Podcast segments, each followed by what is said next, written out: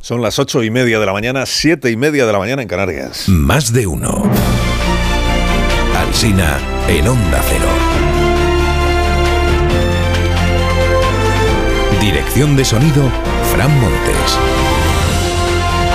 Producción, María Jesús Moreno, Marisol Parada y Alicia Eras.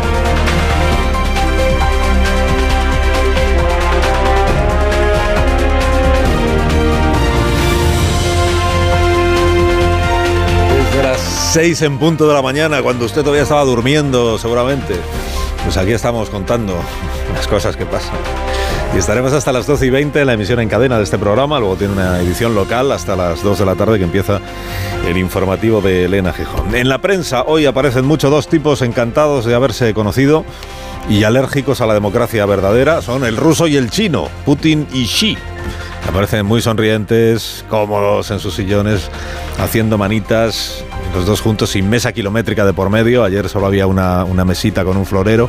Dicen las crónicas que el chino está en Moscú para escenificar su papel de mediador en lo de Ucrania. Mediador un poco a lo Enrique Negreira, o sea, mediador de parte. ABC interpreta esta mañana que de los dos, de Putin y Xi, el que está fuerte es el chino y el que anda de capa caída es el otro, el ruso. Pero hoy sobre todo se habla de lo del Congreso de los Diputados en los periódicos, de la moción de censura. Palabras que se repiten hoy en los títulos y también en las columnas. Extravagante, esperpento, grotesco, astracanada, valle, inclán. La razón dice que Moncloa no convence con su plan de meter miedo con la derecha. ¿A quién no convence? Pues al PSOE. Dirigentes del partido recelan de la alerta antifascista. Hay un editorial en el diario La Razón que dice la sociedad está sobresaturada de propaganda gubernamental. El país informa de que Feijó no solo se ausenta hoy, es que no piensa abrir el pico sobre este asunto hasta el jueves para evidenciar así su distancia de la moción de censura. El español dice que el PP celebra el circo de Vox, que cree que le va a dar votos, tal como ocurrió con Macarena Olona en las elecciones autonómicas de Andalucía. En el país ironiza hoy Ignacio Sánchez Cuenca sobre la definición que hace Tamames de España como autocracia absorbente. Dice absorbente como una valleta o como un aspirador que recoge las últimas migajas de democracia. Sostiene Sánchez Cuenca que intelectuales y periodistas echados al monte están atrapados en una burbuja tóxica a la que nadie en Europa está haciendo el menor caso, porque nadie en Europa se cree que Sánchez sea un autócrata. Sobre el manifiesto de 255 intelectuales a la sociedad, Lamenta el articulista que no incluyeran esos intelectuales una sola referencia al PP y a su bloqueo del Consejo del Poder Judicial. Sin acritud le invito a que busque el segundo párrafo de la página 2 porque ahí viene lo del PP y el bloqueo del Consejo del Poder Judicial. Escribe Víctor Lapuente hoy en El País que al crear un acontecimiento político nuevo, este de la moción de censura, Vox ha eclipsado dos tormentas que le habrían funcionado mejor, que son el Tito Berni y el solo sí es sí. En el mundo tachan a Tamames de secundario, Navascal asume el ataque al PP y al PSOE con tamames de actor secundario, este es el título de portada. Luego dicen que tratará de erigirse en jefe de la oposición, no Tamames, sino Abascal. Y que Vox es telonero en la disputa entre el PSOE y PP. Escribe Bustos, dice hoy tomará la palabra un hombre feliz llamado Tamames y con él llegará el escándalo, porque no se puede representar al partido más cabreado de España sin renunciar a una alegría indecorosa, que es como de borracho en un velorio. Escribe Raúl del Pozo, dice, de sobra sabe Tamames que decir que España es nación de naciones es una chorrada. No hay nación sin soberanía. Lo que pasa es que el gobierno depende de los separatistas como si un puticlub dependiera de la parroquia. La vanguardia dice que la moción tiene efectos inciertos. Escribe Enrique Juliana, dice, el protagonista de la jornada es un extertuliano de la COPE que formó parte del piquete de demolición de Felipe González. Que te llamen extertuliano, yo creo que es peor que te llamen tertuliano en ejercicio. Extertuliano.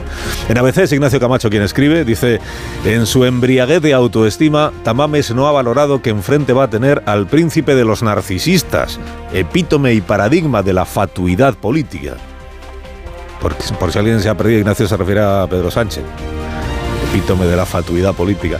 Para García Cuartango, especular sobre quién va a salir beneficiado es absurdo, porque la moción es humo y nadie se acordará dentro de una semana. El diario.es titula Los partidos obvian a Tamames y se lanzan a la campaña electoral en una moción de censura muerta.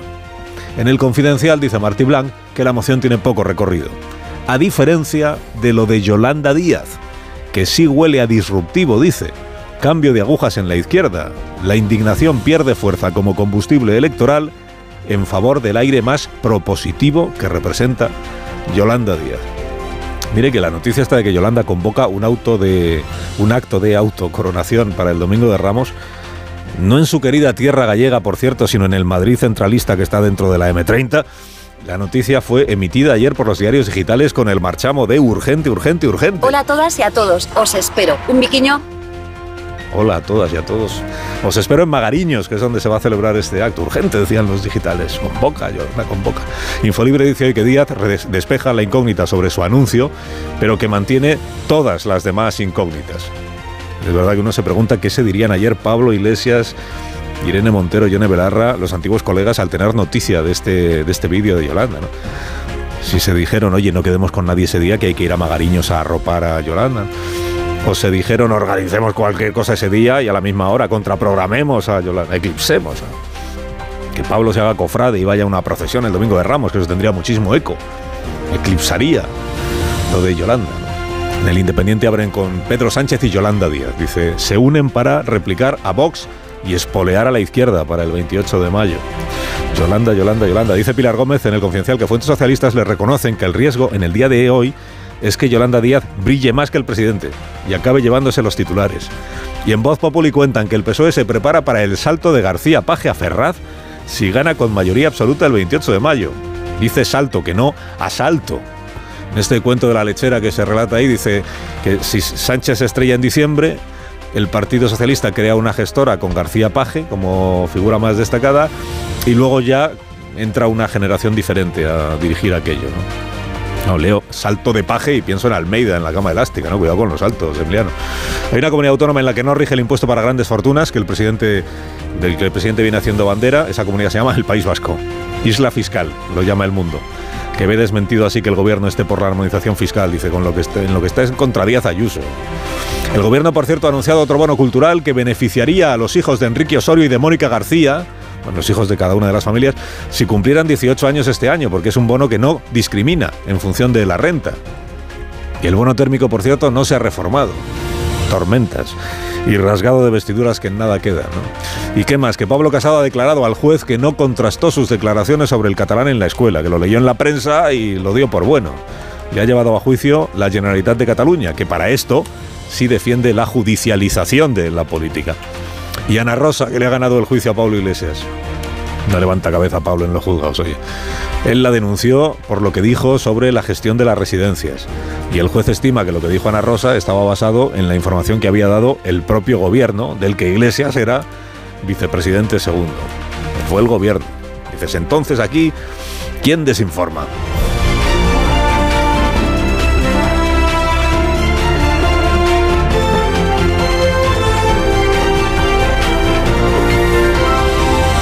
Carlos Alsina en Onda Cero, somos más de uno. Aquí llamamos la radio, bien lo sabe usted, y la actualidad, y la tertulia, y a los extertulianos, y a los tertulianos en ejercicio, y las patatas hijolusa, eso es lo que más amamos, las patatas. A ver esa foto, decir patata. ¡Hijolusa! Es que decir patata es decir hijolusa. Para freír, guisar, asar o hacer al microondas. Entre nuestra gran variedad encontrarás la patata perfecta para tu plato, siempre con la misma calidad. Patatas hijolusa, el reto de comer bien cada día.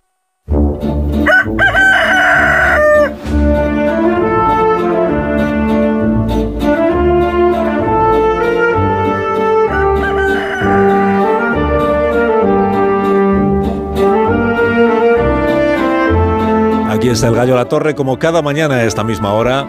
Bueno, cada mañana, cada mañana. Como algunas mañanas a esta misma hora. Buenos días, Rafa. buenos días, buenos días. Ya, ya estuve escuchando, en fin, la factura que me expedisteis ayer. Pero en fin, eh, está bien, está bien, porque nuestros vecinos de Francia han ofrecido el contraste que permite distinguir cuando una moción de censura perdida debilita un gobierno. La que hoy comienza en el Congreso español es una cosa que en su extravagancia tiene su principal debilidad, no su fortaleza, como quizás en algún momento llegaran a pensar los de Vox. Podría pensarse que algo tan grotesco podría tener efectos inesperados, pero no A estas alturas de la legislatura, la utilización espuria de las instituciones para fuegos fatuos no es inocente, y es probable que Vox no tarde en repetirse su performance.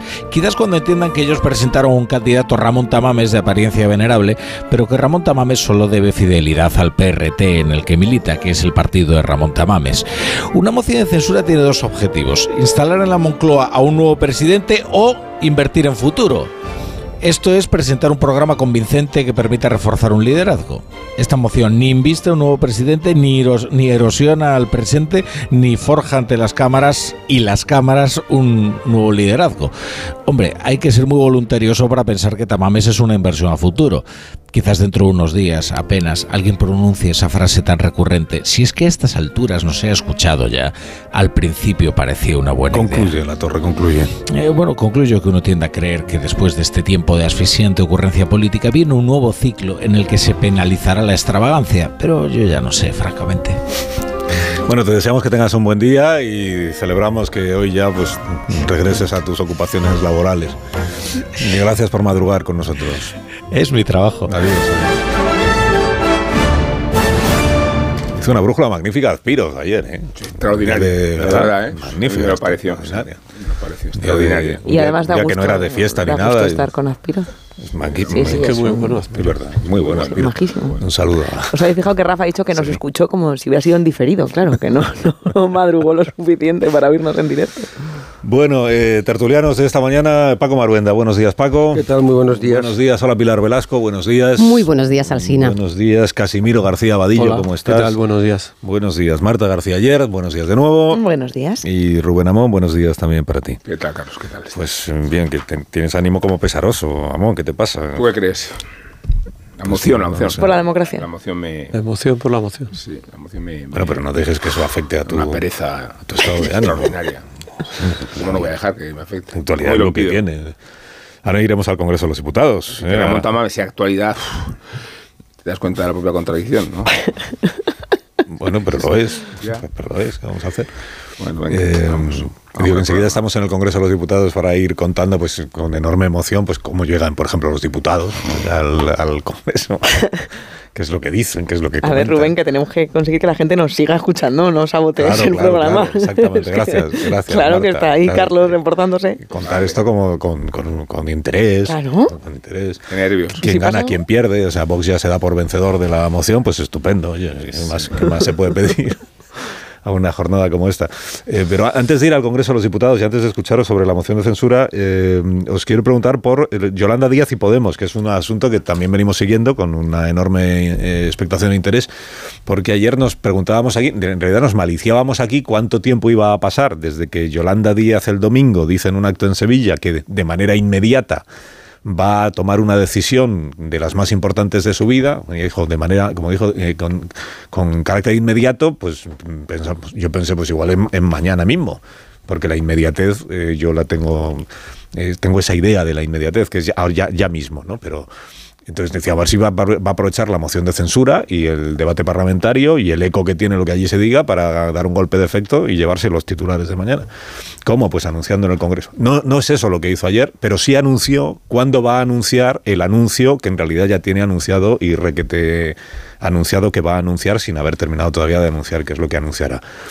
Eh, o sea, que ayer lo que difundió es un vídeo en el que dice que el próximo domingo, creo que es 2 de abril, que es el domingo de Ramos, convoca en Magariños a todo el que quiera asistir, estáis también vosotros invitados supongo, para este acto público que todavía no desvela, todavía no desvela en qué va a consistir. Hola a todas y a todos. Os quiero invitar el próximo día 2 de abril en Magariños, en Madrid, a partir de las once y media, a un acto de sumar. Tengo muchas cosas que contaros, así que si os animáis, os espero. Un biquiño.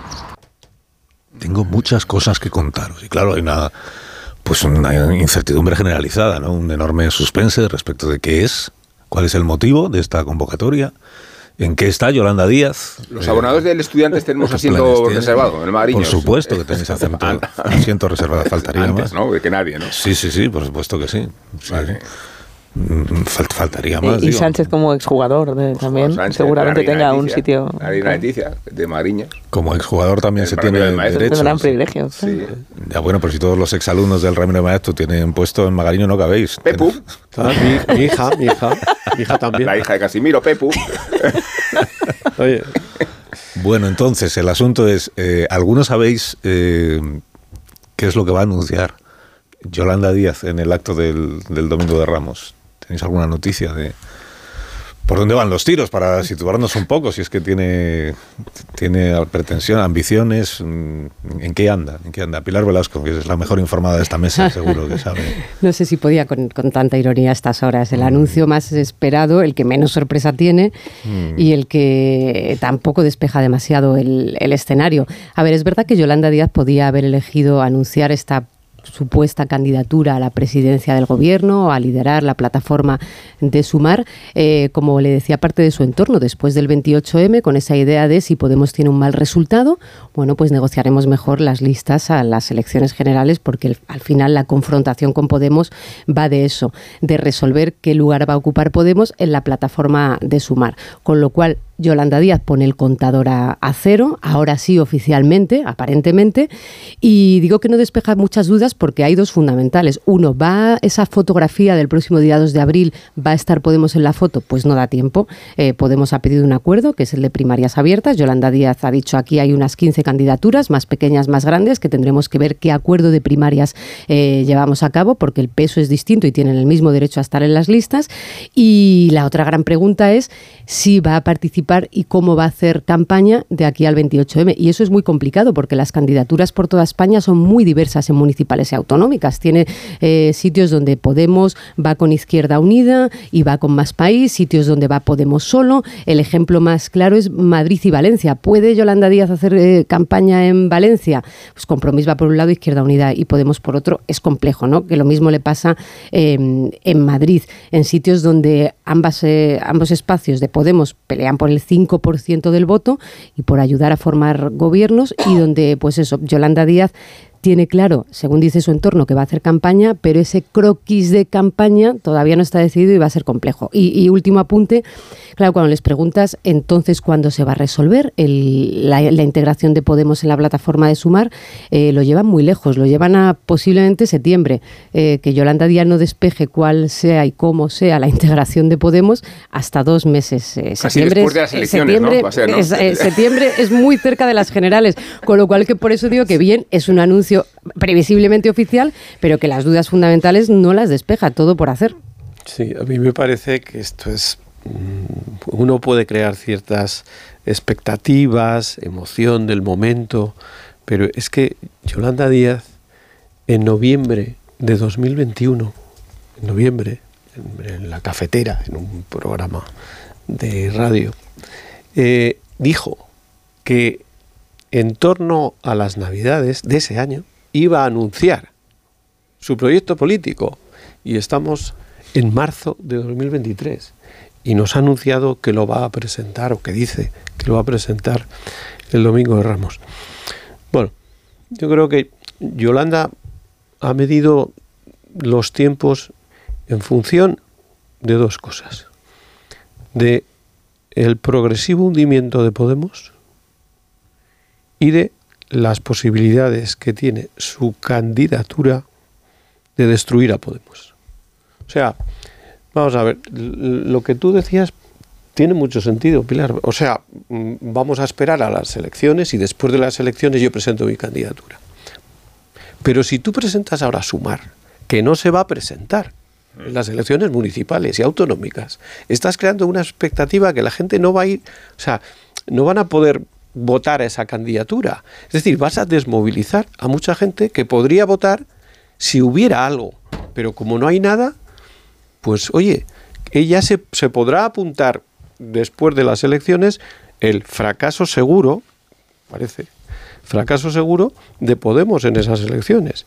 O sea, Podemos va a ser el gran perdedor de las elecciones del 28 de mayo. Y Yolanda sobre las cenizas de Podemos intentará construir algo. Por eso es tan difícil que lleguen a un acuerdo, porque Pablo Iglesias no es tonto, será extrema izquierda, lo que queramos, pero tonto no es. Y sabe que el proyecto Yolanda Díaz, que él patrocinó ha nacido para matarle. Ese es el proyecto. Una enorme ironía que esté estos días Pablo Iglesias reclamando primarias eh, para legitimar cualquier decisión cuando fue él quien se las saltó, saltándose sus propios sus, sus propias vamos, normas básicas de su partido. Y ahora le reclama a Yolanda Díaz que no está haciendo primarias abiertas cuando lo poco que queda organizado, los pocos que quedan en los círculos de Podemos, los inscritos y las inscritas, y es que todavía los llaman así, está claro que son los, los más pablistas y mm, irenistas que, que todavía quedan en la organización. ¿Pablistas e irenistas no son lo mismo? A lo mejor ha quedado un poco redundante. Paco. Pablo es una persona enormemente... Ionistas me, sonaba raro, iba a decir ionistas, pero quedaba raro. Paco. Pablo es una persona enormemente compleja que nombró a Yolanda Díaz en un momento donde prácticamente ni se hablaban, solo hablaban de cosas intrascendentes, familiares y que había ya una situación de distancia bastante importante. ¿no? A mí la verdad es que me llamó la atención que tomara esa decisión en ese momento concreto. Pablo considera pues que y todo su entorno de que Yolanda es una traidora, es decir, que es una desagradecida, etcétera, etcétera, ¿no? En su línea habitual donde nunca él asume ningún error de las cosas que, suceden, no todo es culpa de los demás. Por otra parte, el presidente del gobierno pues quiere librarse ya de Podemos, está harto, ¿no? Es decir, tener dentro del gobierno a unos dinamiteros encabezados por Pablo Iglesias, que es quien sigue mandando eh, en Unidas Podemos, como es público y notorio, pues es muy complicado. Él necesita un ticket electoral que será Pedro Yolanda, punto, ¿no? Frente a las derechas, el fascismo, todas estas cosas que le gusta tanto a la izquierda política y mediática, eh, eh, mostrando la imagen de Feijóo y Abascal, ¿no? En, ese, en esa ecuación, como es evidente, Unidas Podemos incomoda, es decir, es enormemente desagradable. Luego, pase lo que pase, es un espacio muy complicado, porque no olvidemos que hay montones de partidos ahí pululando, agrupaciones, es decir, que aunque se, se libren de Unidas Podemos, pues hay ahí hay una complejidad, Compromís, Ada Colau y en Como Podem, eh, veremos qué pasa en Galicia, es decir, es todo, todo ciertamente complicado. Pero aquí solo puede sobrevivir uno y entonces eh, Yolanda Díaz, que es la candidatura que más tiempo se ha prolongado en la historia, yo creo, de la humanidad, incluso de la galaxia. Llevan meses anunciando que van a anunciar lo que finalmente han anunciado, o no sabemos si todavía han anunciado, es que va a ser candidata a la presidencia del gobierno, ¿no? y lo anunciará ese día uno. ¿Cuál va a ser su, campaña? Pues ella va a hacer campaña eh, con los suyos, ¿eh? porque esto ahora son los suyos y los otros, ¿no?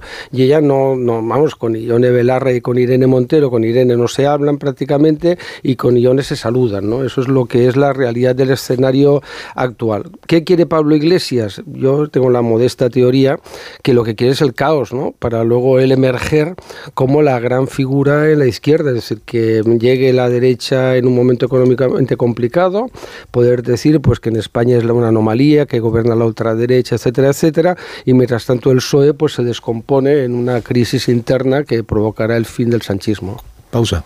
Me dejáis que hagamos una pausa y a la vuelta estamos ya en el Congreso de los Diputados y os pregunto por esta moción de censura que a las 9 de la mañana empieza a debatirse, en las intervenciones. Eh, del eh, señor Abascal, que es el primero que hablará, porque es el grupo que presenta al candidato Tamames. Ahora volvemos. Más de uno en Onda Cero. Carlos Alsina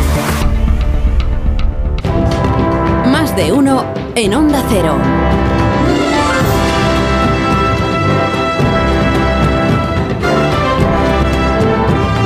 dos minutos y empieza la sesión parlamentaria. Juan de Dios Colmenero, Congreso de los Diputados, buenos días. Juan de buenos días.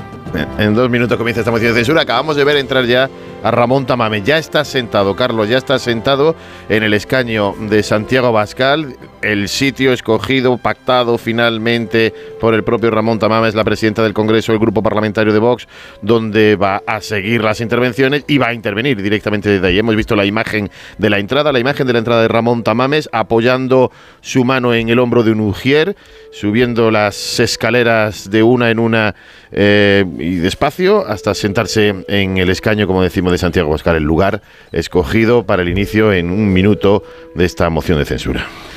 Pues veo que ya está también la mayoría de los diputados. Acaba de entrar el presidente, presidente del gobierno. con Nadia Calviño. Ya estaba eh, Yolanda Díaz, que fue de, las primeras en, acceder al hemiciclo.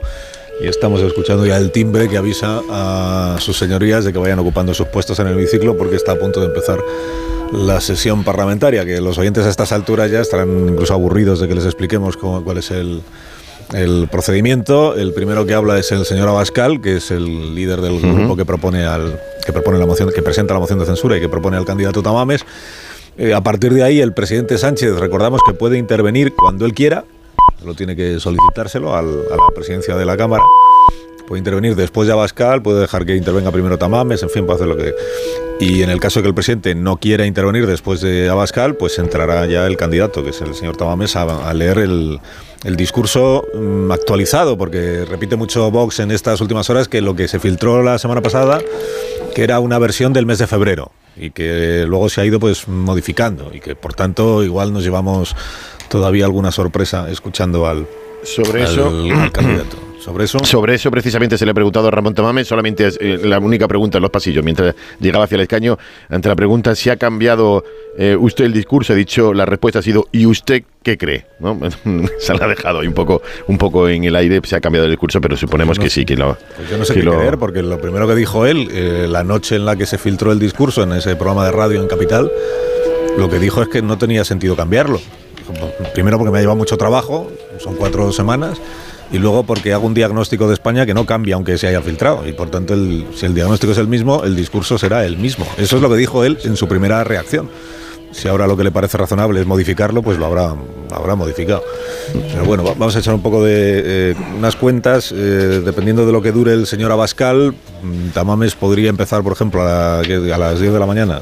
Sí, más más o menos, aunque tienen tiempo ilimitado, tanto el que presenta en este caso el candidato que es Santiago Bascal. ¿Tiene tiempo ilimitado a Bascal? Sí, tiempo ilimitado tiene Abascal, según el reglamento. Luego, el gobierno tiene en ese momento derecho a réplica. No se ha utilizado en, los en las anteriores mociones de censura mm. la réplica a la presentación, porque generalmente, por ejemplo, en la última que también presentó, presentó Vox, no se utilizó esa, esa réplica por parte del presidente del gobierno, pero en este caso nos dicen que sí, que Pedro Sánchez va a intervenir justo después de Santiago Bascal. Vamos a la presidenta Batet. Está pidiendo ya que todo el mundo se siente. Procedemos al debate y tramitación de la moción de censura presentada por don Santiago Abascal Conde y otros 51 diputados más al Gobierno presidido por don Pedro Sánchez Pérez Castejón, que incluye como candidato a la presidencia del Gobierno a don Ramón Tamames Gómez. Para presentar la moción de censura, en nombre de los diputados firmantes, tiene la palabra el señor Abascal Conde. La primera ovación de la mañana se la lleva Santiago Abascal por parte de su grupo de diputados, una vez que la presidenta Batet pues, ha anunciado que, va que va a hablar. Se dirige a la tribuna. El señor Abascal lleva un libro en, Lleva un libro consigo, no un discurso, un libro, igual es el, Tamames. Es más, es más, es más eh, corto que el Tamames, me dice. No, decía que este es el único turno de Abascal sin ah. límite de tiempo, el resto, las réplicas ya sí van, van tasadas. Creí que me estaba chivando cuál es el libro que lleva. No, a, ver cuál es. En homenaje a Tamames debería llevar un ejemplar del Tamames, que es el libro... estructura económica. Estructura económica. Hemos estudiado todos, ¿verdad? o casi todos. No sé cuántos lo han leído. Todo me refiero a todos los que han pasado por la facultad de periodismo.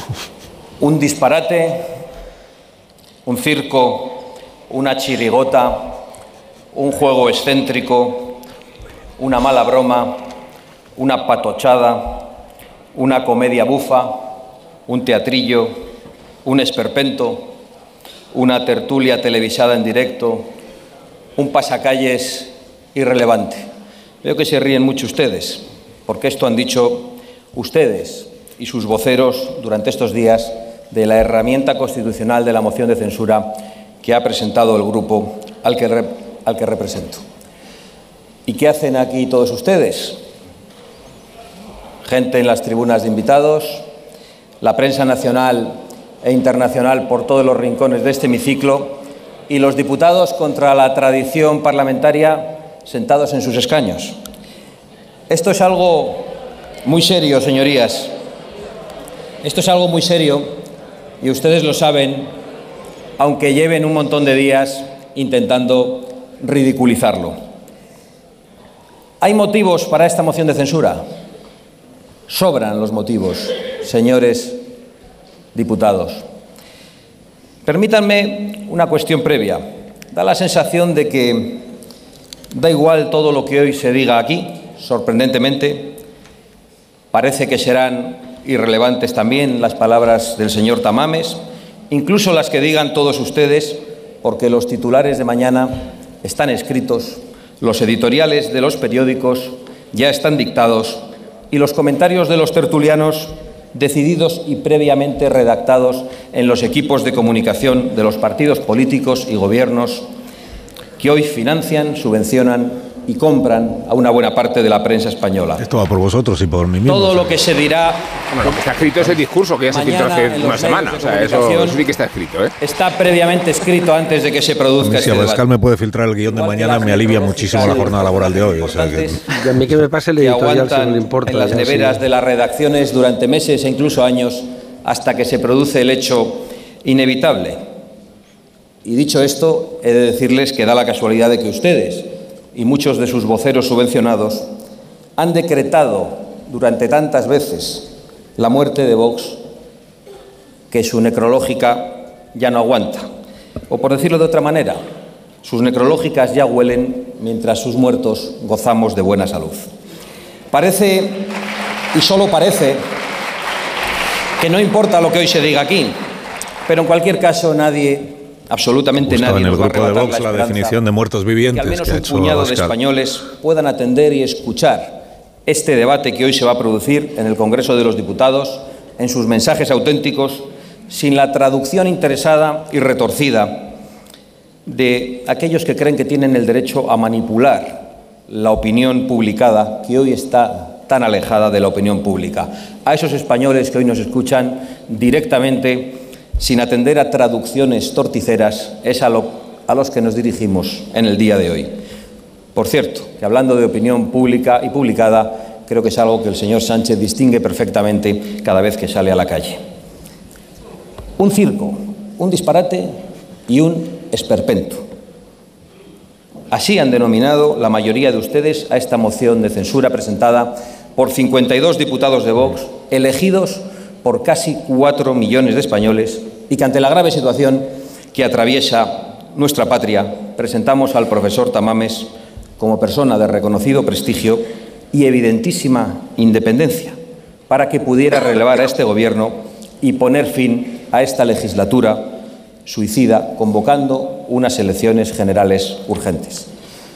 Para la mayoría de ustedes, al igual que para muchos comentaristas políticos que suelen repetir lo que dicen ustedes para poder seguir saliendo en la tele, esta moción es, como decía, un circo, un esperpento y un disparate. Asumidlo. No me he equivocado en la repetición, quiero insistir en ella. De momento carga más contra la prensa que contra Pedro Sánchez. Como parlamentario Vox, parece que debo pedirles disculpas a todos ustedes, que debo excusarme ante sus señorías. Créanme que no era nuestro no era nuestra intención degradar en lo más mínimo la huella histórica y la dignidad de esta legislatura gloriosa de la que todos ustedes forman parte. Es más, discúlpennos, pero estábamos convencidos de que hiciéramos lo que hiciéramos, no podríamos degradar aún más esta legislatura de lo que ustedes ya lo han hecho. Estamos Estamos todavía convencidos y lo lamento, de que es imposible rebajar aún más la dignidad de una legislatura y de un Parlamento que ha elegido como presidente a un señor que tardó 24 horas en engañar a sus propios electores. Y que desde entonces, semana tras semana, se sube a esta tribuna y les miente a los españoles, miente a los sobrinos del tío Bernie y el bueno de Pachi, siempre haciéndose perdonar lo suyo, hacen como si no se dieran cuenta y aplauden en pie, como lo harán al final del día de hoy, después de su intervención, y después ya se marcharán a sus fiestas y a sus cosas, como hicieron, por cierto, la última vez que presentamos una moción de censura mientras los españoles aún padecían severas restricciones y confinamientos. Por favor, señor Sánchez, le voy a hacer un ruego a lo largo de este debate, si tiene ocasión, suba de nuevo a esta tribuna a decir que ha derogado los delitos de sedición y de malversación, los peores delitos que puede cometer un representante público para homologarnos con Europa. Suba aquí y vuelva a decirlo, dígalo una vez más, porque la dignidad de esta legislatura no se va a ver comprometida en absoluto porque usted vuelva a repetirlo. Disimule y haga como que no se lo han exigido sus socios de Bildu, de Esquerra y los corruptos condenados de su propio partido. Se lo ruego porque a algunos ha llegado a fascinarnos ese rostro tan hierático, de cemento, diría yo, esa cara que se le pone cuando miente con tanta naturalidad usted a unas sabiendas de que nadie le cree. Pero vuelvo al hilo. Estaba pidiendo perdón a la Cámara por el circo, por el show, por el disparate y por el esperpento, por si la dignidad, la gravedad y el decoro de esta Cámara y de esta legislatura se hubiesen visto dañadas por la presentación de la moción de censura. Bueno, empieza a ser un poco repetitivo igual el discurso de Santiago Abascal. ya os invito a que hagáis unas primeras valoraciones de esto que hemos Fíjate, Carlos, yo creo que este momento. cuando él alude con tanta contundencia a la legitimidad de la operación y a la Cámara de Representación Parlamentaria, de lo que se olvida es que Ramón Tamames no representa a ningún partido ni a nadie, más que a su mismo y a su propia vanidad. Luego, si hay un motivo para inquietarse por esta iniciativa política, que es legal, que es legítima, desde luego no estriba en la capacidad de representación que tiene una persona no elegida en ningún ámbito. Digo porque estamos aludiendo a la Cámara de Representación que es el Congreso de los Diputados. Y es ahí donde empieza a hacer aguas toda esta iniciativa política y todo este circo, toda esta canada y todo este esperpento. Que exista tanto contexto en definirlo así y no necesariamente por mandatos editoriales, eh, lo que identifica es el disparate parlamentario en el que nos encontramos y la degradación de la Cámara Baja como expresión degradante de la política. Yo creo que en algún momento Santiago Abascal, ahora seguiremos escuchando, explicará por qué ha presentado una moción de censura y no se ha presentado él como candidato a la presidencia del gobierno, sobre todo si el único objetivo es convocar elecciones para el 28 de mayo, ¿qué necesidad hay de presentar a alguien que no es del grupo parlamentario de Vox y de no postularse él mismo? Soy Santiago Bascal, presento una moción de censura, quiero presidir el gobierno solo para convocar elecciones. Y sobra tamames y sobra todo lo demás. Eso supongo que lo va a explicar el señor Abascal en algún momento de, su intervención, ¿no? Porque, es lo más, porque es lo novedoso de esto. Ya hizo una moción de censura a él, Abascal, pero era él el candidato. Lo nuevo de ahora es que se ha buscado un candidato distinto, él sabrá por qué. Bueno, las mociones de censura en, en España solo ha habido una que ha salido con éxito, que fue la que le dio el gobierno a Pedro Sánchez. Normalmente se han presentado con un objetivo político, empezando por la de Felipe González contra Adolfo Suárez, que era desgastar al gobierno. Felipe González sabía que no iba a ganar, pero el objetivo mm, salió. Es decir, mm, salió mucho más debilitado el entonces presidente del gobierno después de la censura, aunque ganó que el líder de la oposición. La diferencia aquí fundamental hay dos respecto a las anteriores mociones de censura. Una, que es una moción de censura que se presenta contra el líder de la oposición. Es decir, cuando veamos el resumen de todas las intervenciones, veremos que el el, que va a sufrir el mayor peso de las críticas va a ser Feijó y no el presidente del gobierno. Y en segundo lugar, otra diferencia fundamental es que el candidato que presenta Vox no representa las ideas de Vox. Es más, es que yo creo que Abascal se está poniendo la venda antes que la herida. Su intervención va a decir, oye, que quien representa a Vox soy yo, ¿eh? no vayáis a fiaros de luego, porque claro, si sale Tamames defendiendo las cosas que ha venido diciendo las ruedas de prensa, pues es una moción de censura al programa de Vox. Es decir, todo esto, por mucho que él haya empezado a la defensiva, o sea, no hay peor forma que empezar este debate que defendiéndose del debate, diciendo, no, no, eh, ustedes lo critican, pero tiene legitimidad, pero tiene... Oiga, mm, mire, hay un hecho claro. Usted mismo no se lo cree. Y el hecho de que los medios de comunicación, evidentemente, claro que le vamos a prestar atención, pero ninguno, realmente nadie serio, piensa que esto tiene un objetivo más allá de conseguir foco político para Vox y el ego de Tamames. Esto es eh, la moción de censura y por eso hay que tomárselo un poco a broma. A los 90 años hablar de ego de Tamames, eh, que habla todo el mundo, todo el mundo cita el ego de Tamames, ¿no? Tamames, yo hombre, yo deseo que viva muchos años, pero Tamames es uno de los grandes economistas del siglo XX, incuestionable, es decir, español, es decir, eso sí que nadie puede discutirlo, ¿no? Luchador antifranquista de verdad, no como muchos papanatas, ¿no? Que estaban en su casa, hijos de franquistas o de empresarios franquistas, etcétera, ¿no? Es decir, y técnico comercial del Estado y catedrático cuando eran dos de las oposiciones más duras de este país, ¿no? Y en la cárcel además, ¿no? Estuvo en la cárcel, ¿no? Por tanto, yo entiendo que es muy cómodo ahora pues machacar a Tamames, ¿no? Cosa que me llama, es una cosa que me llama la atención. Ayer un amigo me lo preguntaba, ¿no? Dice, ¿por qué machacan tanto a Tamames? ¿no? Es decir, ¿pero por qué?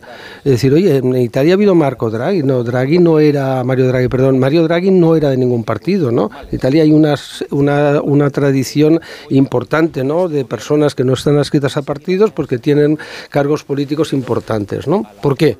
Bueno, cuando además además eh, la moción de censura es una institución eh, política.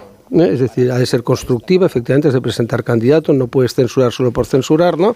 Pero es un instrumento político, punto, no tiene otro recorrido. La de Sánchez, eh, pues triunfó por casualidad, y lo digo públicamente. No, por el PNV, no por casualidad. Sí, no, no, no por casualidad te diré por qué, porque Mariano Rajoy, movido por esa prisa, esa urgencia de sacarse encima una cosa que le aburría, que le parecía pesado, que menudo rollo, ¿no?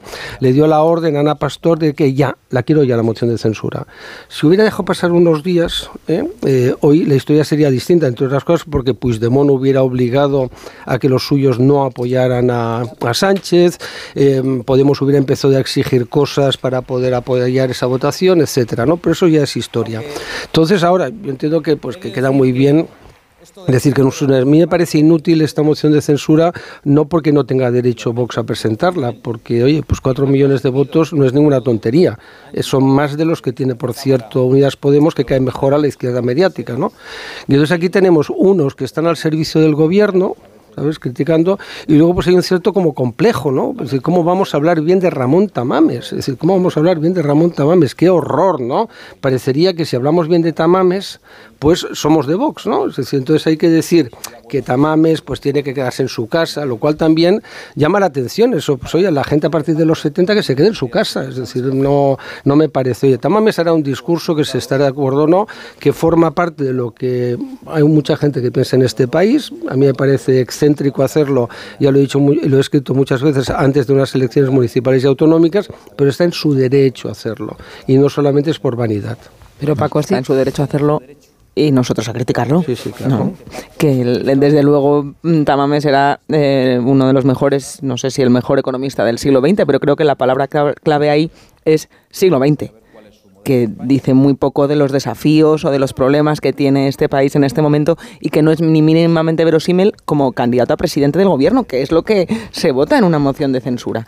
Y, lógicamente, si tú mismo lo has dicho, es, es, bueno, pues es excéntrico, cuando menos. Creo que a Tamames, de hecho, no se le está criticando tanto, se está criticando continuamente a Vox por esto. A Tamames públicamente no se le está criticando, se está respetando mucho su trayectoria, también su edad juega un papel en el respeto que se le está teniendo vanidoso. se le está criticando. lee su conclusión del discurso filtrado, ¿eh?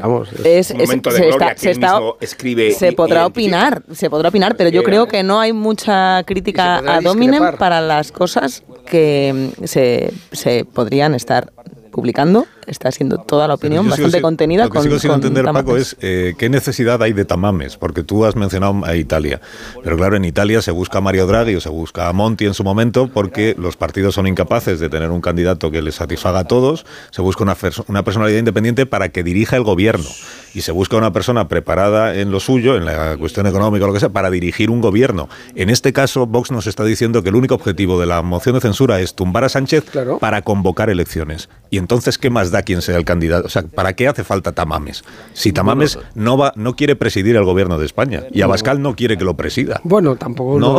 Por eso se habla del uso del uso espurio de la, de la moción. Eh, es decir, en, legitimidad eh, o en responsabilidad a esos casi cuatro millones de votantes que, mencionaba Paco, a ese tercer eh, lugar que ocupa de representación en el Congreso, debería de responder Vox a alguna de estas preguntas en su intervención. ¿Por qué coloca a Tamames? Vox dice que no, que fue fue la primera persona la que se le ofreció, que no tocó más candidatos, pero todos recordamos, todos recordamos y todos tenemos información sobre la de semanas que pasaron pensando además que esta moción estaba abocada a la nada precisamente porque no encontraban eh, candidato. Y debería de explicar efectivamente en esta tribuna por qué Tamames no representa el programa político de Vox reconocido por Iván Espinosa de los Monteros, reconocido por Santiago Abascal, pero lo presentan de candidato y por qué no vamos a escuchar hoy un programa de gobierno, porque el uso espurio que dice Santiago Abascal que se hace de las instituciones es precisamente utilizar un tiempo precioso para todo el gobierno y para toda la oposición, más de 48 horas en una moción de censura que no es una moción de censura, que es una utilización para mayor gloria de Vox. Recordar que en la primera moción tuvieron 52 diputados sus únicos votos, con, la, con el voto en contra del Partido Popular, y en esta moción de censura les va a pasar lo mismo, no van a ser capaces de sumar ni un solo grupo, ni siquiera minoritario, a su segunda que era la única razón para presentar un candidato que no fuera de Vox, que es efectivamente. así, consigo que otros diputados que no son de Vox puedan apoyar a mi candidato porque es independiente, transversal, prestigioso, reputado, veterano y no sé cuántas cosas más. Pues 52 va a ser el resultado seguramente. Lo confieso, señoras y señores diputados, el arte de hoy es para mí como una de las últimas secuencias del propio guion de mi vida, Paco. Para mí esto es la vanidad en su definición nuclear. Esto es la vanidad. Esto es, la vanidad. Sánchez no es vanidoso. No, pero ¿quién dice que Sánchez no, es vanidoso? Todos son vanidosos. no, es que tú has dicho que Tamames no lo es. claro que Sánchez es vanidoso. Pero si ¿quién cuestiona que Sánchez no sea vanidoso? Digo que esta es la definición nuclear de la vanidad. Esa frase de Tamames me recuerda a la de Rupert Murdoch, que ahora que se va a casar a sus 92 años ha dicho que esta será su última boda. Claro, pues pues digo, claro que es un ejercicio de vanidad y de megalomanía. Y, Sánchez es megalómano, ya lo sabemos, y narcisista. como todo, nadie pues, pues, sí, pero esto todo el mundo se dedica a la política, pero no es el elemento que le mueve a Ramón Tamames. ¿Nos gusta o no nos gusta? te acabo de dar un argumento que es elocuente. ¿Tú crees que solo es la salvación de pues, España? en serio. Pues ya está. Si pues solo crees que es eso, ya está. No, yo estoy diciendo que si es la salvación de, España, la megalomanía se desbarata tanto es el que no hay límites. No hay límites para la megalomanía. No hay límites para la megalomanía. Vamos a hacer una película de Charlotte. Sí, claro que estamos en una película de Charlotte. Esta es la cuestión. Estamos en una película de Charlotte protagonizada por un señor. vamos a ver. Cuya vanidad. Con, todo el respeto al cine de Chaplin. Sí, por supuesto. Es lo mejorcito que se ha hecho. Con el gobierno que tenemos, de verdad, es que me sorprende lo que me dices. Hombre, si un gobierno donde acabamos hace un, media hora de hablar del enredo que hay en Unidas Podemos y Sumar y etcétera, que es espectacular, ¿no? Impresionante, en un país donde tenemos los líos de los independentistas, etcétera, decir, oye, pues Tamames quiere hacer algo como colofón final de su carrera, que yo entiendo, oye, yo no lo hubiera hecho, lo he dicho por escrito y de, por, eh, de palabra, eh, colofón final de su carrera es el gran discurso suyo político, de decir, oiga, mire, España va mal, España va mal porque está este señor en la Moncloa y porque es una autocracia, etcétera, etcétera. Oye, pues está en su derecho a hacerlo, le han ofrecido la oportunidad. Yo, dicho, ya, lo sabemos Yo digo que esta maniobra política, esta maniobra política... ¿Y qué es espurio o no es espurio? De, beneficiar, de beneficiar, beneficia a, a quien se le dedica, de beneficiar y le da la oportunidad de una cohesión que no tiene y que tú mismo acabas de cuestionar por la propia precariedad y fragilidad de la coalición. Se lo he dicho en persona, lo he pues, escrito, pues esta es la cuestión. sigue con su idea. De beneficiar, beneficia a Sánchez y de perjudicar, afortunadamente, perjudica a Vox. Eh, está el señor Mascal en este momento ya entrando en la fase moción de censura a Feijó, eh, porque se está dirigiendo directamente al PP para eh, reclamarle que vote a favor de la moción de censura. Ha dicho algo así como borrón y cuenta nueva, votemos juntos. Pero se habrá disfrutado únicamente porque usted siempre se equivoca. María vuelve a Sánchez. No se equivoque tanto. Yo puedo dedicar una parte de mi intervención a criticar algunas indefiniciones e incumplimientos del Partido Popular simplemente porque usted ya es un político caducado. Y lo único que importa es la manera que encontramos los españoles de ir arrojando al vertedero de la historia este legado de ruina, de división, de negligencia y de odio que ha traído esta legislatura y que ha traído su gobierno. Legado terrible por el que usted, ciertamente, tal y como quiere, pasará a la historia, señor Sánchez. Voy a preguntar a Juan de Dios Colmenero, que está siguiendo el, debate, bueno, la intervención de momento de Santiago Abascal, que es exactamente lo que ha dicho sobre el, sobre el Partido Popular y en qué términos se ha referido al, líder del PP, si es que lo ha hecho a Núñez Feijóo. Recordamos que en la anterior moción de censura, porque ya hubo una moción de censura contra Pedro Sánchez presentada por Vox, como venimos recordando esta mañana, no es verdad que Sánchez fuera a ser el primer presidente sin moción de censura, de no ser por esto de hoy. En la primera, eh, recordamos que lo más llamativo fue el encontronazo entre Pablo Casado, líder del PP, y Santiago Abascal, que se dijeron allí cosas, sobre todo Pablo Casado a Santiago Abascal, que ni este esperaba ni le resultaron de su agrado, ¿no? sobre todo en la idea de quién es Vox para darle lecciones al Partido Popular sobre cómo tiene que hacer las cosas. Eh, ¿qué, ha dicho Abascal respecto del PP, Juan de? Sí, ha sido curioso porque después de cuatro minutos exactos de críticas directas a la bancada del Partido Popular, incluso al ausente Alberto Núñez Feijóo, diciendo bueno que, que ha tenido una actitud de tibieza, que es realmente lo que van a votar en esta moción de censura cuál es la indefinición que tienen sobre determinados temas, por qué no se aplican o se derogan determinadas leyes en comunidades autónomas donde gobierna Vox y el Partido Popular. Bueno, pues después de, todo esto luego ha dicho, bueno, pero por mi cuenta, borrón y cuenta nueva, por mi parte, borrón y cuenta nueva, para poder continuar eh, votando juntos y poder eh, caminar en un espacio electoral eh, idéntico. ¿no? Esto ha sido lo que ha dicho, pero ha sido, es, llamativo también el hecho de que Abascal ha seguido con un discurso y, y continúa en un discurso tanto a la defensiva, como justificando en primer lugar el hecho de estar aquí presentando esta moción de censura eh, bastante tiempo, que no, que esto no es un esperpento, que no, que esto no es un circo. Eh, ha dedicado gran parte de su intervención en justificar a la defensiva por qué está presentando esta moción de censura y luego con críticas al Partido Popular. Ahora ha comenzado con, con Pedro Sánchez, pero la primera gran parte de su intervención ha sido llamativa en este sentido, en estos dos sentidos. Ahora enseguida preguntaré a mis contertulios, después de esta pausa que voy a hacer, preguntaré a mis contertulios por el señor Núñez Feijó, su ausencia en el Congreso de los Diputados en este día de hoy. Hemos contado esta mañana que tiene una cita en la Embajada de, Suecia, lo cual, pues claro, se presta a, que hagamos el... Hacerse el sueco. exactamente, gracias Paco. Exactamente. Eh, os preguntaré enseguida por por su ausencia y por la abstención del Partido Popular, que si nada cambia será el sentido del voto en el día de mañana.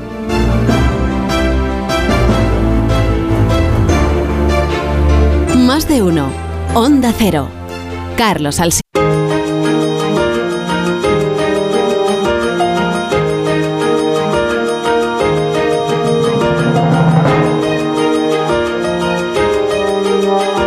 Más de uno. Onda Cero. Carlos Alsina.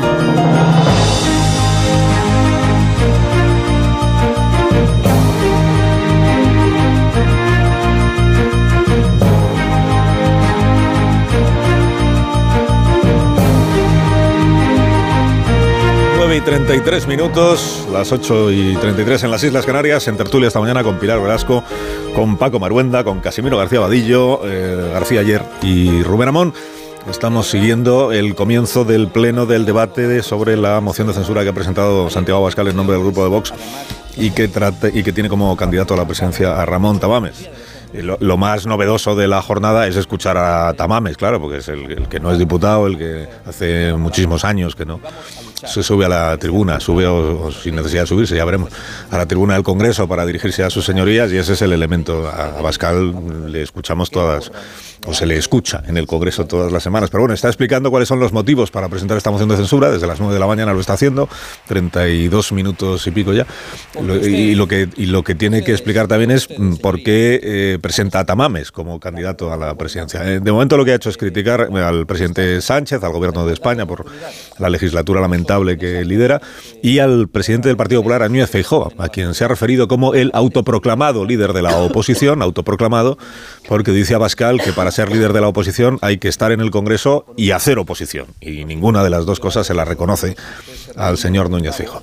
Y había quedado en que iba a preguntar a mis contertulios de esta mañana por la ausencia de Núñez Fijo, que pudiendo haber acudido naturalmente hoy al Congreso de los Diputados a asistir a la sesión parlamentaria, pues ha preferido quitarse de en medio, ha preferido invisibilizarse en el día de hoy. Tiene una agenda que no es pública, hemos contado que va a la Embajada de Suecia, pero Mm, sin, que tenga mayor trascendencia mediática. Y también he leído en algún periódico esta mañana, lo he contado antes, que tiene intención Feijó de guardar silencio, es decir, de no hacer ni declaraciones ni entrevistas hasta el jueves. Es decir, una vez que ya todo esto haya, haya terminado. Así que os pregunto, ¿cómo valoráis la ausencia de Feijó y la abstención? Del Partido Popular, que viene diciendo estos últimos días las razones por las que está en contra, en contra, en contra, en contra, en contra, en contra de la moción, pero que a la hora de votar no votará en contra, sino que se abstendrá. Bueno, ¿cómo lo ves? ¿Quién empieza? Eh, bueno, yo, Casimiro, dice el refranero que no hay mayor desprecio que no hacer aprecio. Y un poco es a eso a lo que juega el PP. Pues yo es que esto ni lo considero. Y no, quiero, no quiero jugar a este juego. Eh, es un poco mm, estar en, en la tesis como dice hoy Pedro Cuartango en su artículo, de que esto es humo y dentro de tres días nadie se va a acordar. ¿De quién se va a acordar de esto? Pues ¿para qué le voy a dar yo bola a, a esta moción si para mí no tiene ningún interés? Claro, esto eh, lo, que, lo que le da a la izquierda, a lo que le da al PSOE y lo que le da a, Podemos, que Yolanda, por cierto, va a intervenir hoy y me imagino que va a ser mucho más dura que el presidente del gobierno con Feijó, es la oportunidad de decir, bueno, no votan en contra, luego son lo mismo. Un poco lo que dijo ayer la portavoz del gobierno.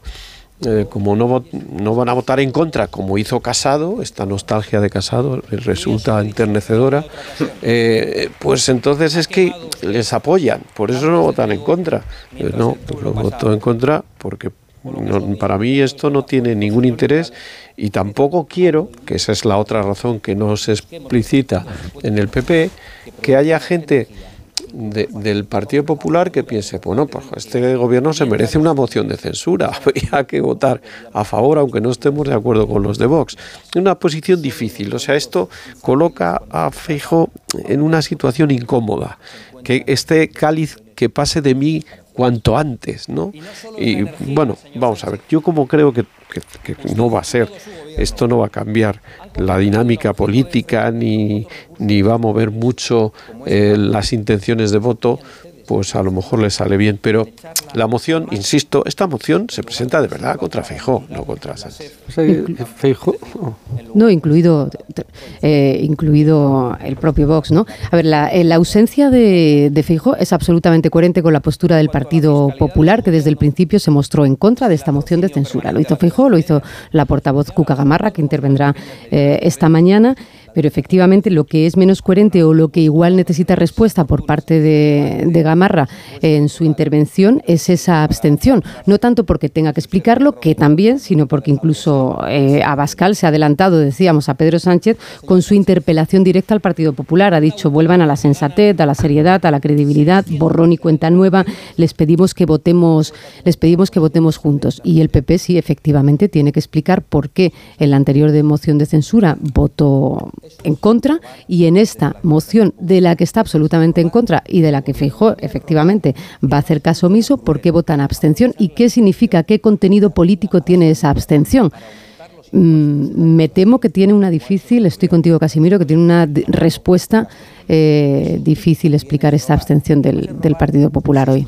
A, dos meses de unas elecciones autonómicas y municipales que son la mejor de las censuras y a menos de un año de unas elecciones eh, generales ya todo es política electoral. Es decir, Sánchez está en su campaña de reelección, por supuesto, Santiago Abascal intentando disputarle el espacio a Pablo, iba a, Pablo Iglesias, perdón, no, Alberto Núñez eh, Feijó, Ciudadanos ya está en declive, ya desaparece, ya es una, una, nota de pie de página, como se dice vulgarmente, eh, Podemos y sumar en su lío, es decir, todo el mundo está en un lío político, ¿no? Entonces, por una parte, lo hemos dicho antes, a Pascal pues utiliza un instrumento político pues porque le conviene electoralmente y no, eh, no insta el procesamiento del presidente del gobierno del Tribunal Supremo porque no tiene bastantes diputados, si no lo haría mañana mismo, ¿no? Y Sánchez, por cierto, eh, habrá tenido la tentación de prestárselos, ¿no? Porque Sánchez quiere una, una foto de, de Colón. Es, lo que él quiere, ¿no? Para contraponer a su maravillosa foto de Yolanda moderada y, Pedro el triunfador, el hombre que adora Merkel, el hombre que adora eh, Scholz y que adora Macron y que lidera la Unión Europea y que nos conduce a la gloria eterna, ¿no? Es el gran faro de Occidente es Pedro Sánchez. ¿Qué es lo que no quiere Feijó? Porque tampoco es idiota.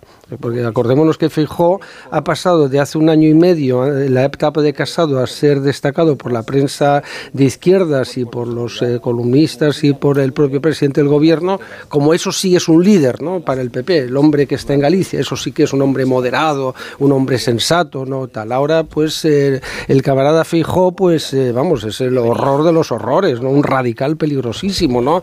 Una persona incompetente, y eso lo dice, lo dicen de alguien que hizo su oposición, que ha presidido compañías públicas, que ha ganado por mayoría absoluta en Galicia, ¿no? Y lo dicen quienes no han casi ni aprobado el bachillerato, ¿no? Este país es es la pera, ¿no? Esto, vamos, en Francia la gente se partiría de la risa, ¿no? Pero aquí nos parece muy normal descalificar al líder de la oposición. Entonces, eh, ¿qué ocurre? Feijó, que se va y se hace el sueco, como decíamos antes en broma, está muy bien eso hacerse el sueco, pues no quiere la foto de Abascal dándole la mano y saludándole, pues es que es normal, es que vamos, vamos a pensar que Feijó es idiota ahora, ¿no? Es decir, Feijó es tonto y va a darle la foto que quiere Sánchez, es decir, Abascal y Feijó saludándose en el hemiciclo del Congreso, ¿no?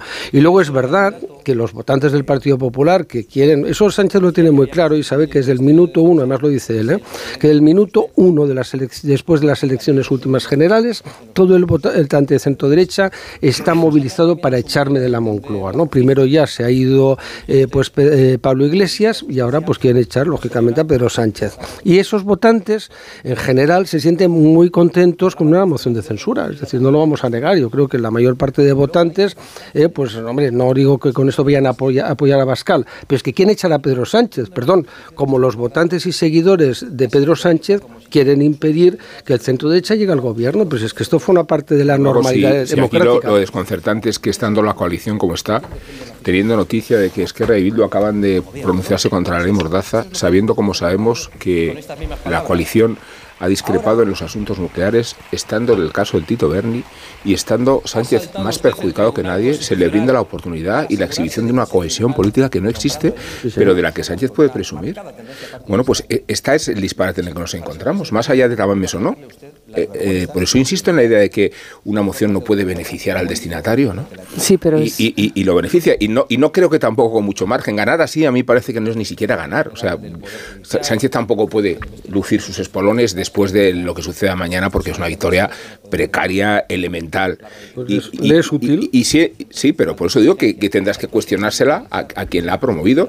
Y, yo la, la situación de Fijo la entiendo perfectamente. Yo creo que hay que tomar la posición de la eh, equidistancia.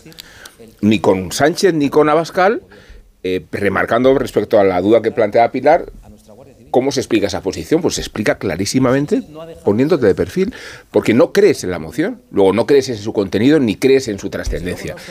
Te distancias de ella desde la, desde la inhibición. Yo a mí también me parece coherente con la posición que tiene ahora Feijó, no asistir y también abstenerse, porque puede estar de acuerdo en querer sacar a Sánchez de la Moncloa, en convocar elecciones, pero no con las formas, que lo ha calificado de show desde el primer momento Feijó. Em, también se distancia de alguna manera de su predecesor, de Pablo Casado, al que muchos están alabando la mucha distancia que marcó con Vox en aquella moción de censura, pero luego a continuación era Pablo Casado quien tuvo aquella idea de mejor gobernar con Vox que con Ciudadanos en Castilla y León. Eso no fue idea de Feijo. Yo creo que abstenerse, estando en contra de la moción, es un término medio templado que le puede salir bien al Partido Popular. Pero pensemos que Abascal, ¿qué quiere Abascal? Abascal quiere acabar con Feijó.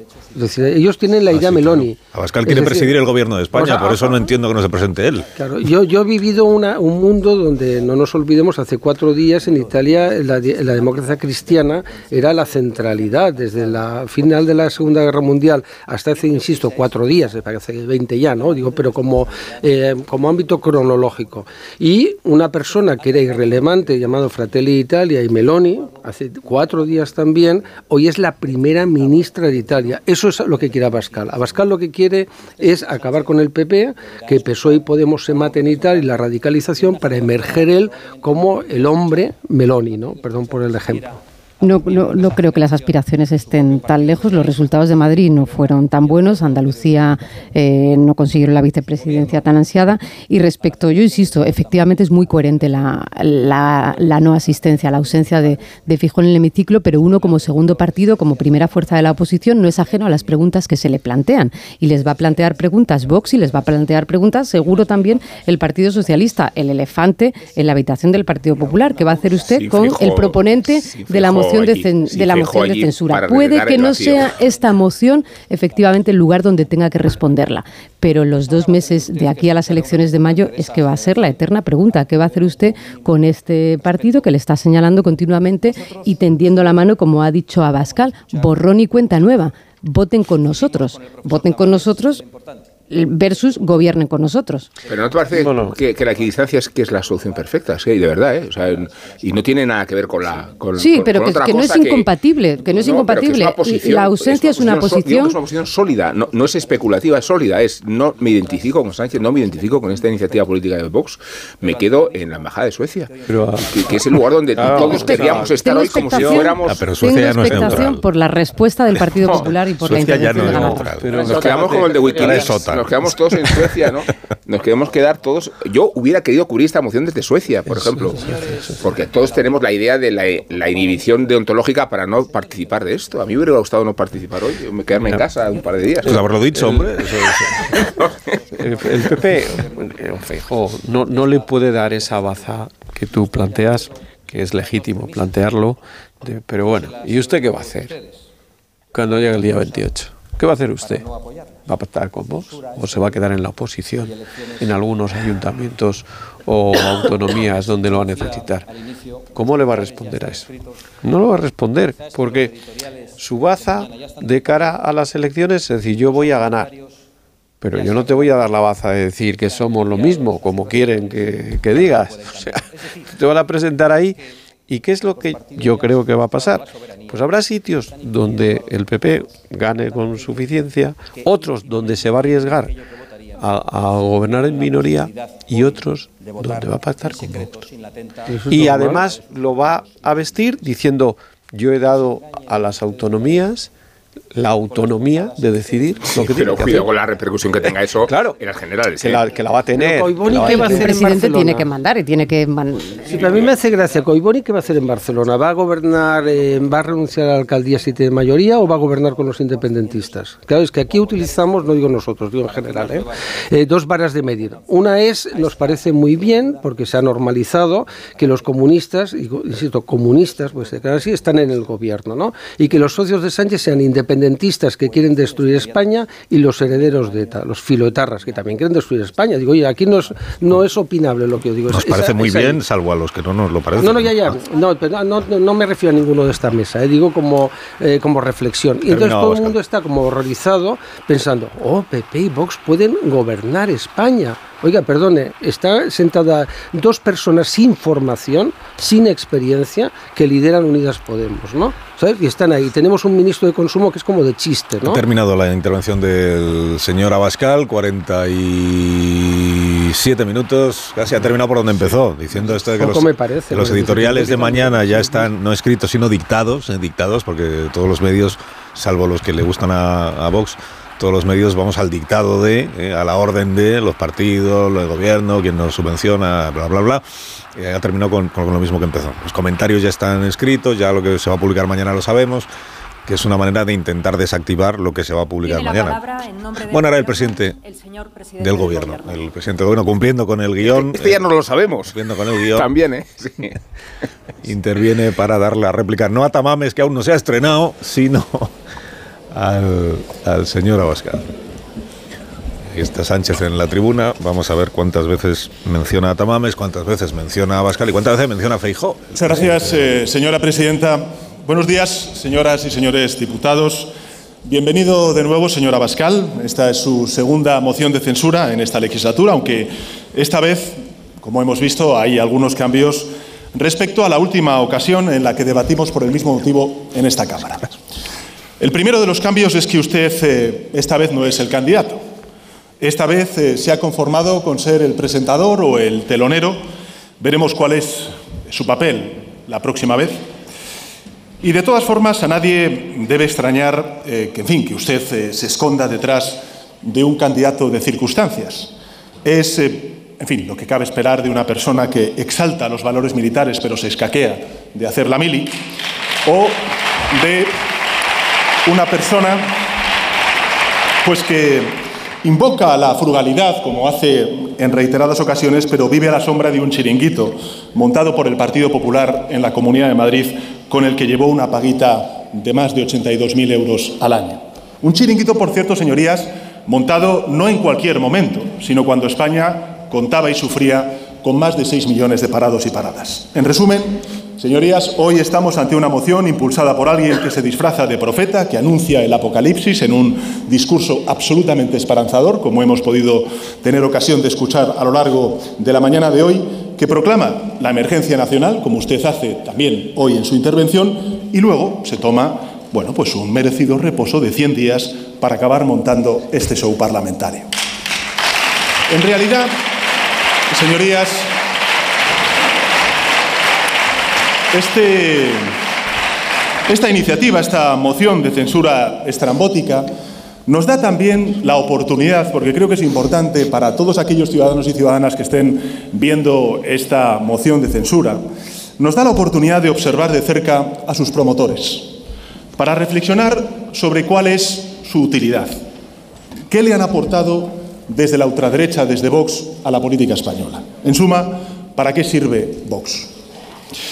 Ya tuvimos un adelanto, al cual además ha hecho referencia el señor Abascal en su intervención hace poco más de dos años, con una primera moción de censura en mitad de una pandemia, la peor emergencia sanitaria de la historia de la humanidad en estos últimos 100 años, cuando se registraban precisamente 40 fallecimientos al día.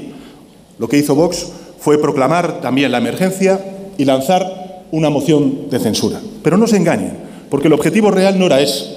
El objetivo real era otro bien distinto era utilizar una herramienta constitucional como la moción de censura para lanzar a su candidato a las elecciones autonómicas de Cataluña, dándole el papel de telonero que usted ejerce hoy. Así utiliza la ultraderecha las instituciones de la Constitución, así practican ustedes esa austeridad, esa frugalidad.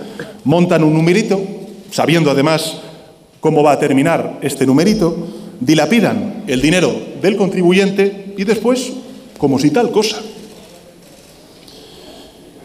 Aquella primera moción de censura, señorías, ya dejaba traslucir algo que hemos visto a lo largo de esta legislatura por parte del grupo parlamentario de la ultraderecha de Vox, y es su apego a la chapuza y también a la improvisación. Mientras el presidente del gobierno eh, recuerda cómo fue la moción de censura de hace dos años y repasa un poco pues, lo que son también los clásicos del repertorio del presidente en sus eh, réplicas a Vox y antes de que empiece a hablar del PP, que seguro que lo hará, hacemos una pausa con vuestro permiso y luego ya pues os voy despidiendo porque tampoco os hagáis ilusiones que no vais, a estar, aquí. no vais a estar aquí toda la mañana. No, no, un momento, ahora seguimos. Más de uno en Onda Cero.